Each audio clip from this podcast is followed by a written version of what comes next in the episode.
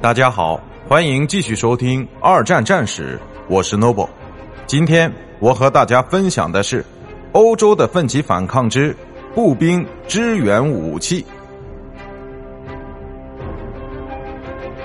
虽然步兵战士都会携带自由武器，但是在战斗中的胜利经常来自于他们的重型武器装备。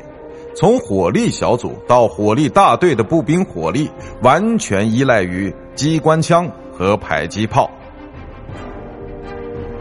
在步兵部队之中，使用的主要支援武器是机关枪和迫击炮，这两者都包括了更加轻型的武器，其在设计上就便于在两个不同的地点之间快速移动，而更加重型的类型则用于更远的阵地。不论进攻与防守，都可以。